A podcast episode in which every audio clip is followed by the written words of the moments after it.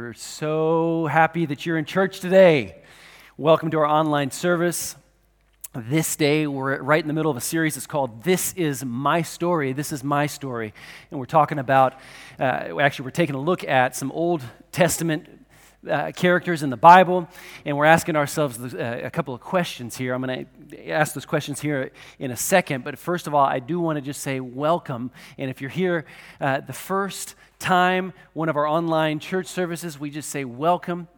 And uh, if you're part of our local church uh, family here, local church community, and we say welcome back.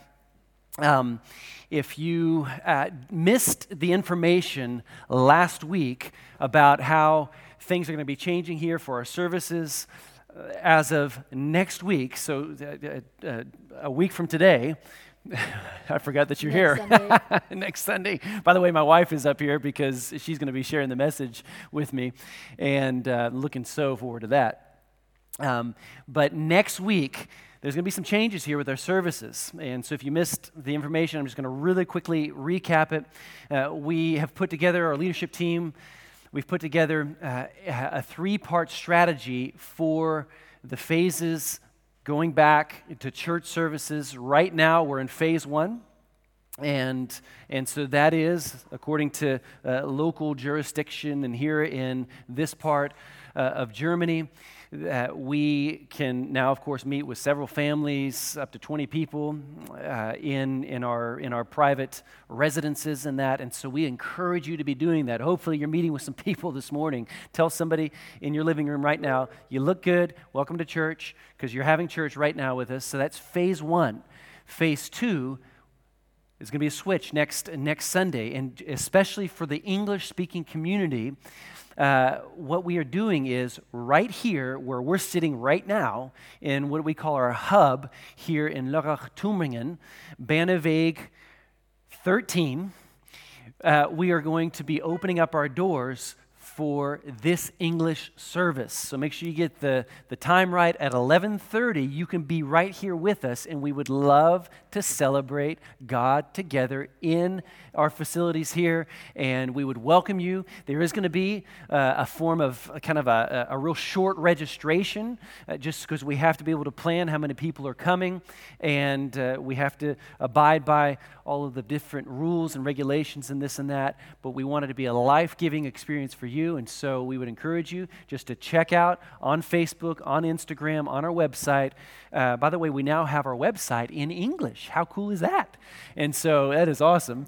And so uh, you can check out via website or social media um, just any more specifics and how to register for our church service next week at 11:30 in English. And then our third phase is uh, sometime in August. We're going to be uh, hopefully if everything works out, we're going to be going back to some services back at the, at, at the facilities of the Freie Evangelische Schule, the school here in Lörrach, and we look forward to having church together as of August.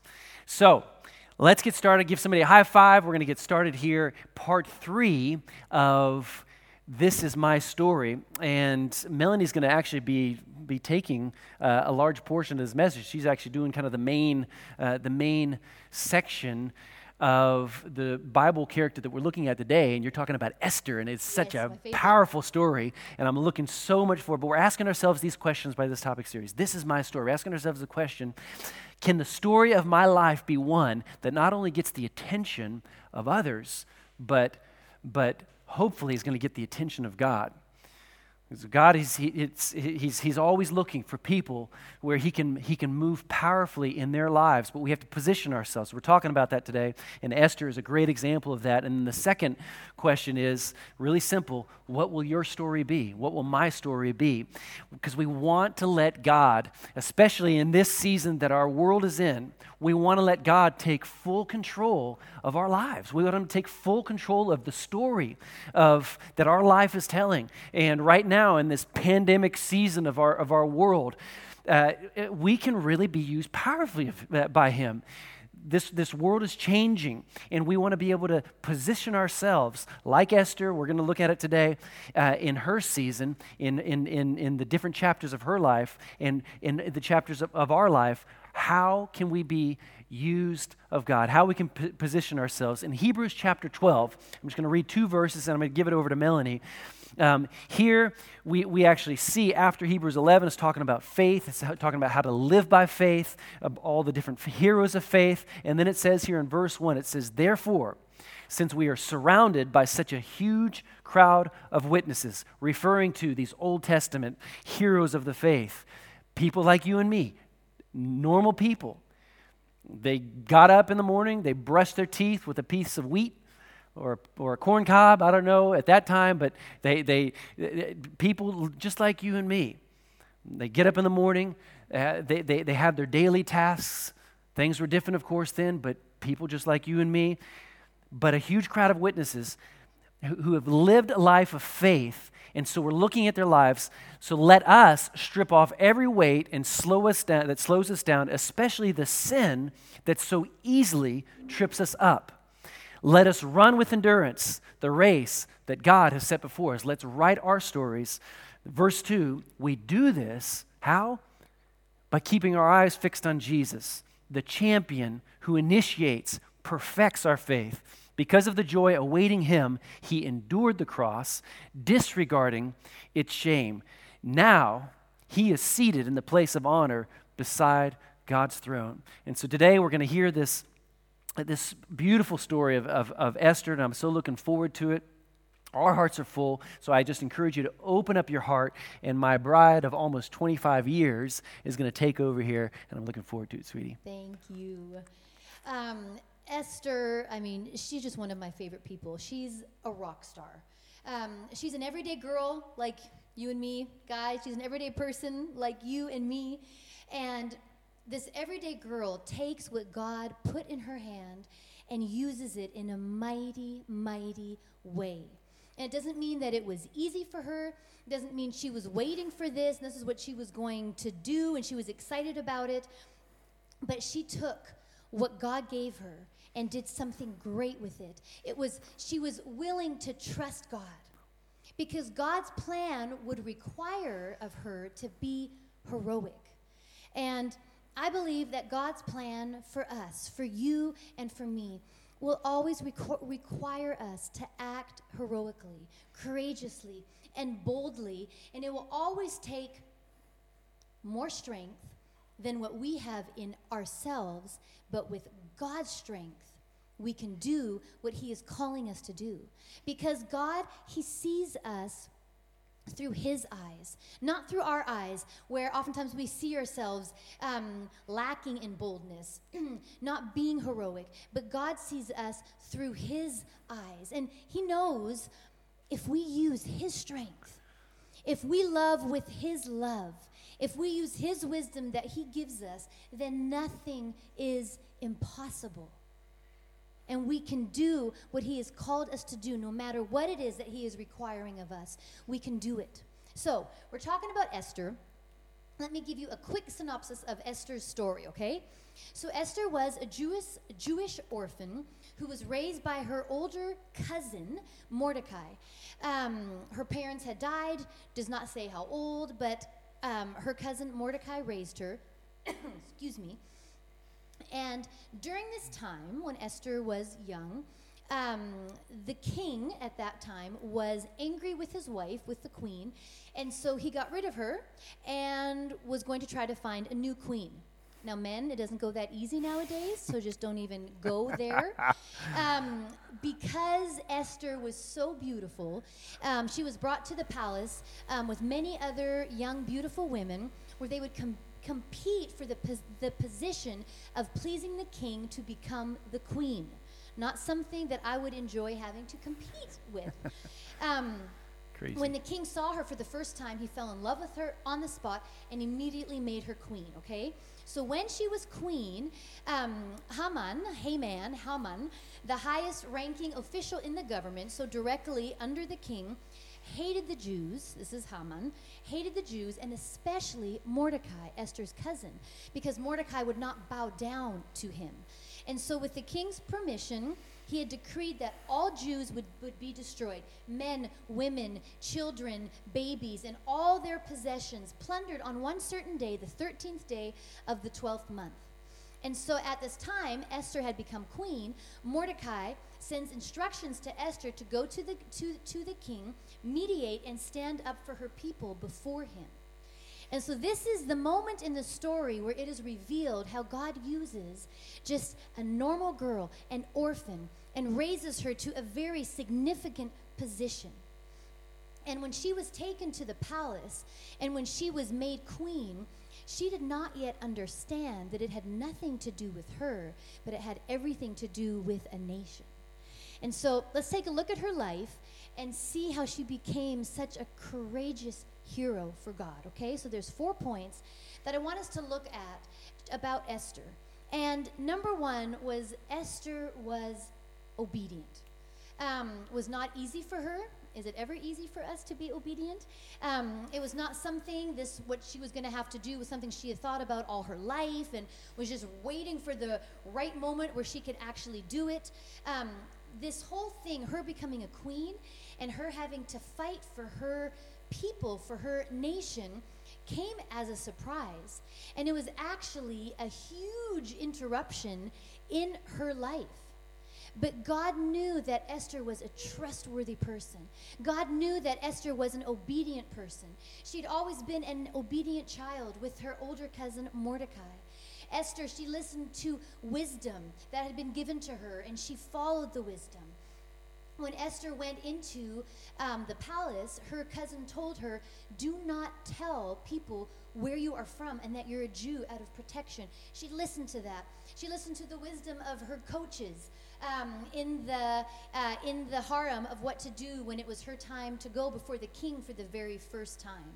She listened to the wisdom of people and she was obedient um, when God needed her to be obedient. And it's the same for us. And God, He puts people in our lives to give us wisdom, to teach us things, people that we can glean wisdom from. And, and He does this because He loves us and He wants us to grow. But it also shows the condition of our heart. Um, can we humble ourselves and can we listen to the advice and to the wisdom of others? Will we be obedient to God? And so Esther was chosen for this courageous mission, which had to be carried out because God knew that he could trust her. And that's why Esther was chosen. And she proved it again and again and again by listening to wisdom and, and acting upon what was given to her, acting in obedience. And, you know, I think about me, I think about you. What if God wants to use us in a mighty, mighty way? And is just waiting for us to be obedient, to do what is right, so that He can use us. Things that won't just change our life, our, our lives, but it will change the lives of others. And are we, are we ready for it? Are we willing to be interrupted in our life? Are we willing to be obedient? Because God wants to do something incredible through you to not only affect you, but affect so many other people. And so Esther, she was obedient, she was courageous, she was brave, she was bold, she was resolute, she was heroic, she had a humble heart, she listened to wisdom. But all of these things, we can only become that, that can only become a part of us if we allow God to do it in His strength. Because we can't be all this in our own strength. There is no way. But in His strength, we can become these things. And I would love on my gravestone to have these words written that Melanie was bold, courageous. She was brave. She made a difference in her world, and she changed people around her. But it's only through God's strength that this can happen.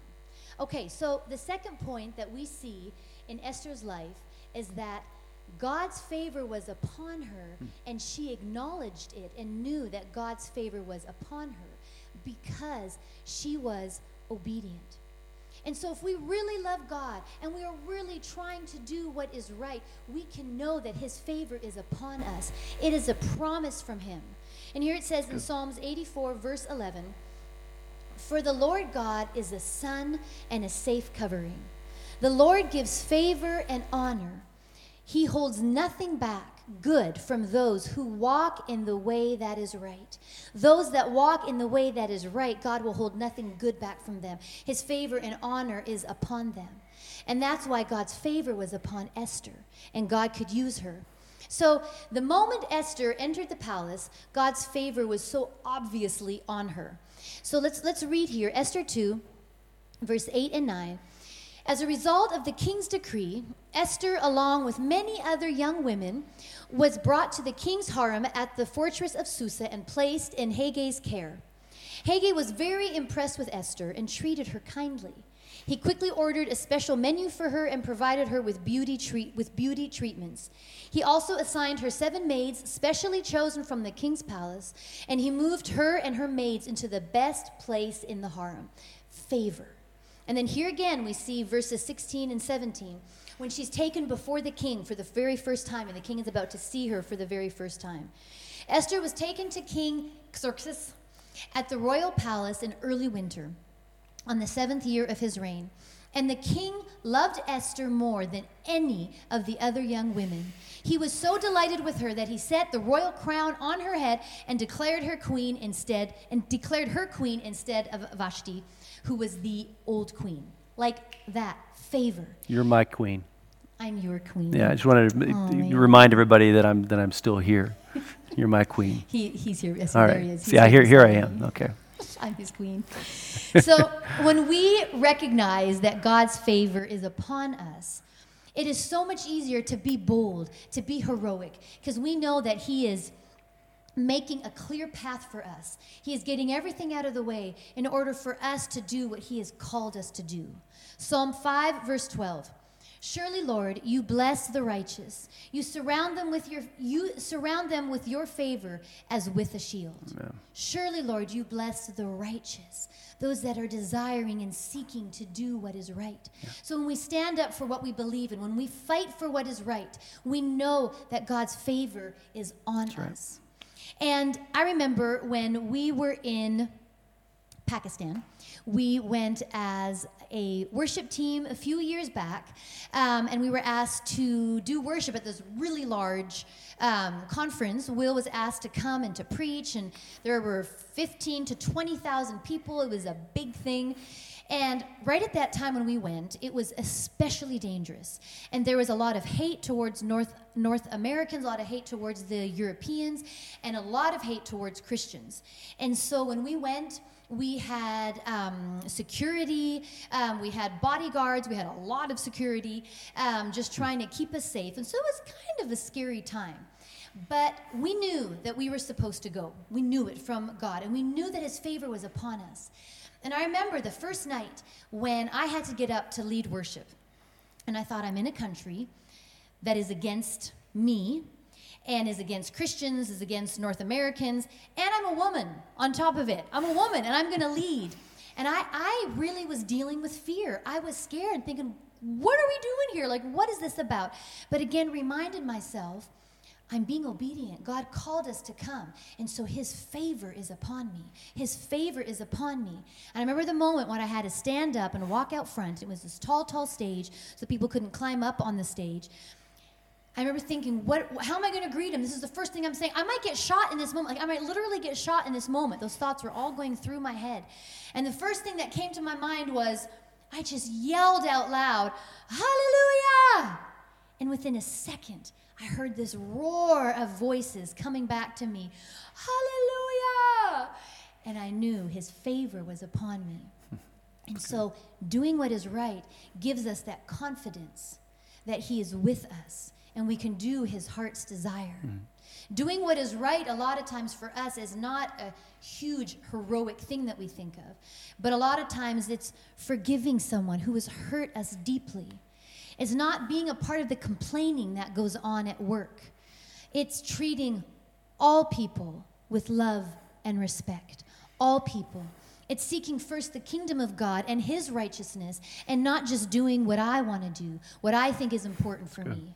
It's to stand up for the values that you believe in, not just being quiet, but standing up for it and saying something about it. Maybe it's making a decision to come to early morning prayer at 6 o'clock on Friday mornings. These things when we pursue them, all these things are us pursuing righteousness, turning away from our natural sinful desires. And when we're doing that, we're not going to always get it right. But as we are trying to do that, we can be confident that his favor is upon us, just like with Esther. And so we know that Esther was obedient. We know that she knew that her fate, that God's favor was upon her. And another point is she was willing to make the right decision no matter how difficult or how dangerous it was, okay? So let's see this here, how this plays out. So Esther heard that something bad was going on. She was hearing rumors in the palace, and so, so she sent her cousin, uh, she sent her servant to go talk to her cousin Mordecai and to find out what is going on. So the servant goes to Mordecai, and Mordecai tells the servant that all the Jews, young and old, including women and children, babies, must be killed, slaughtered, and annihilated on a single day. So this was scheduled to happen on March 7th of the next year. And the property of all the Jews that, um, that were killed would be given to those who killed them. So Mordecai also told the servant to tell Esther that she should go to the king to beg for mercy and to plead for her people. So the servant, Hathach, returned to Esther with Mordecai's message, okay? So Esther receives the message, and this is how Esther responds Esther 4, verse 10 to 12. Then Esther told her servant, Hathach, to go back and relay this message to Mordecai. All the king's officials and even the people in the provinces know that anyone who appears before the king in his inner court without being invited is doomed to die unless the king holds out his gold scepter. And the king has not called for me to come to him for 30 days. So Hathach gave Esther's message to Mordecai. Hmm. Esther was scared. She was actually telling Mordecai, like, yo, dude, I'm not doing this. There's, there is way too much risk in this. I, I really don't want to die. She didn't jump up and down and, like, I've been waiting for this moment my entire life. I'm ready. Let's go. No, she was afraid. Making the right decision is almost always difficult. That's true. It almost always requires mm-hmm. bravery mm. and boldness. Mm-hmm. Example, your friends, they're all sleeping around. They're living with their girlfriend or with their boyfriend. Mm. So you think, why not? Everybody else is doing it. Because it's God's, it's not God's best for you. And it takes boldness and, ba- and bravery to say, I'm not gonna do that. I'm not gonna sleep around. I'm not gonna move in with my girlfriend or boyfriend. Your friends may laugh at you. That's where it takes boldness to say, I want God's best in my life. I want his favor upon me. Another example, I was talking about it before, about not talking negative about people. If it's at work or with your friends, gossiping, laughing at crude jokes at work, don't be a part of it. It takes boldness to not be a part of that. And like we were saying before, being respectful to everyone. It takes boldness when your friends are not being respectful and you decide, I'm going to be respectful. Mm. There's just a few examples, but none of them are easy. All of it takes courage. Okay, so let's read on to see how Mordecai responds to Esther, okay? Esther 4, verse 13 and 14.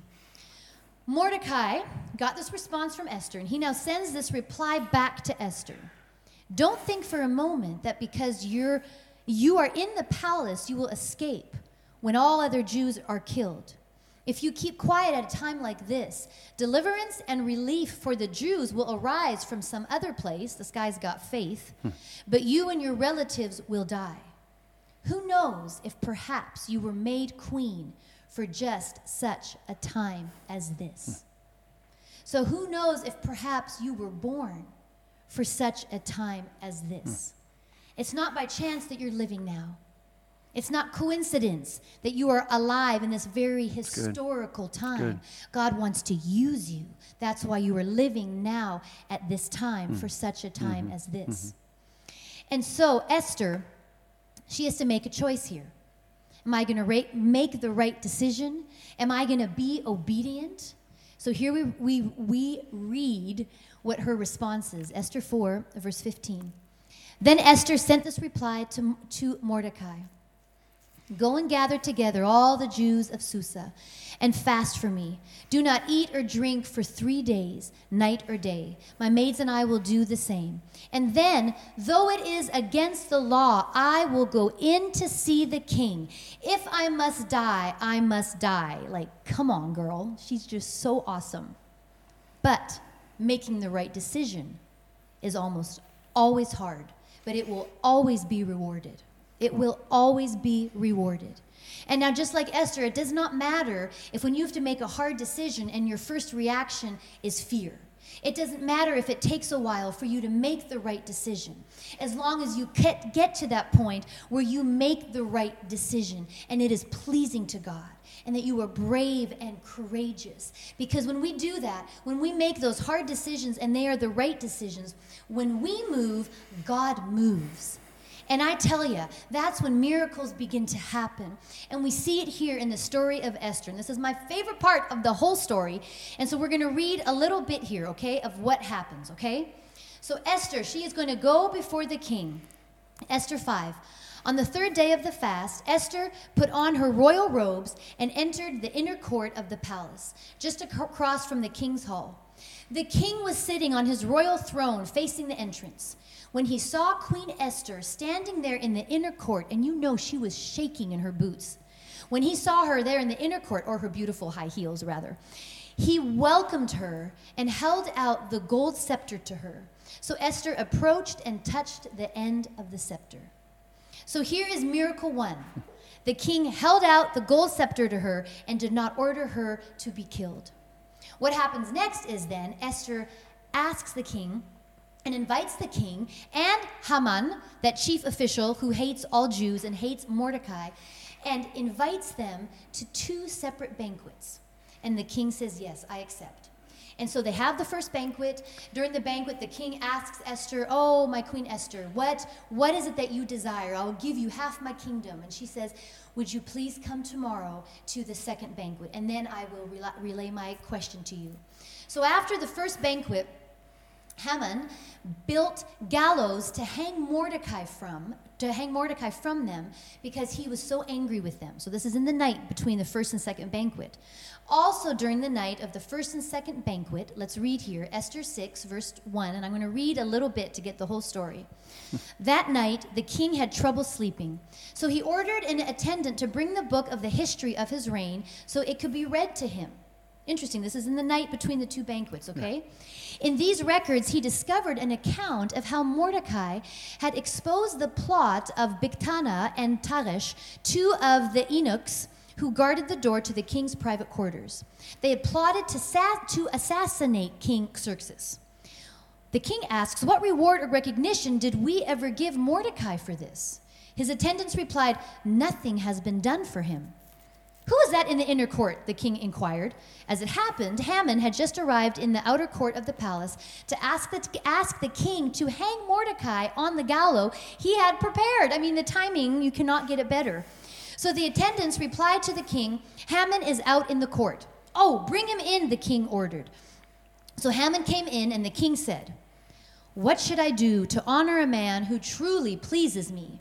Haman thought to himself, Whom would the king wish to honor more than me?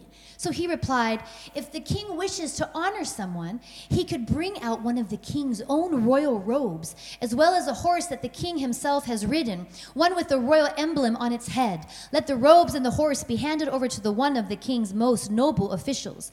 And let him see that the man whom the king wishes to honor is dressed in the king's robes and led through the city square on the king's horse.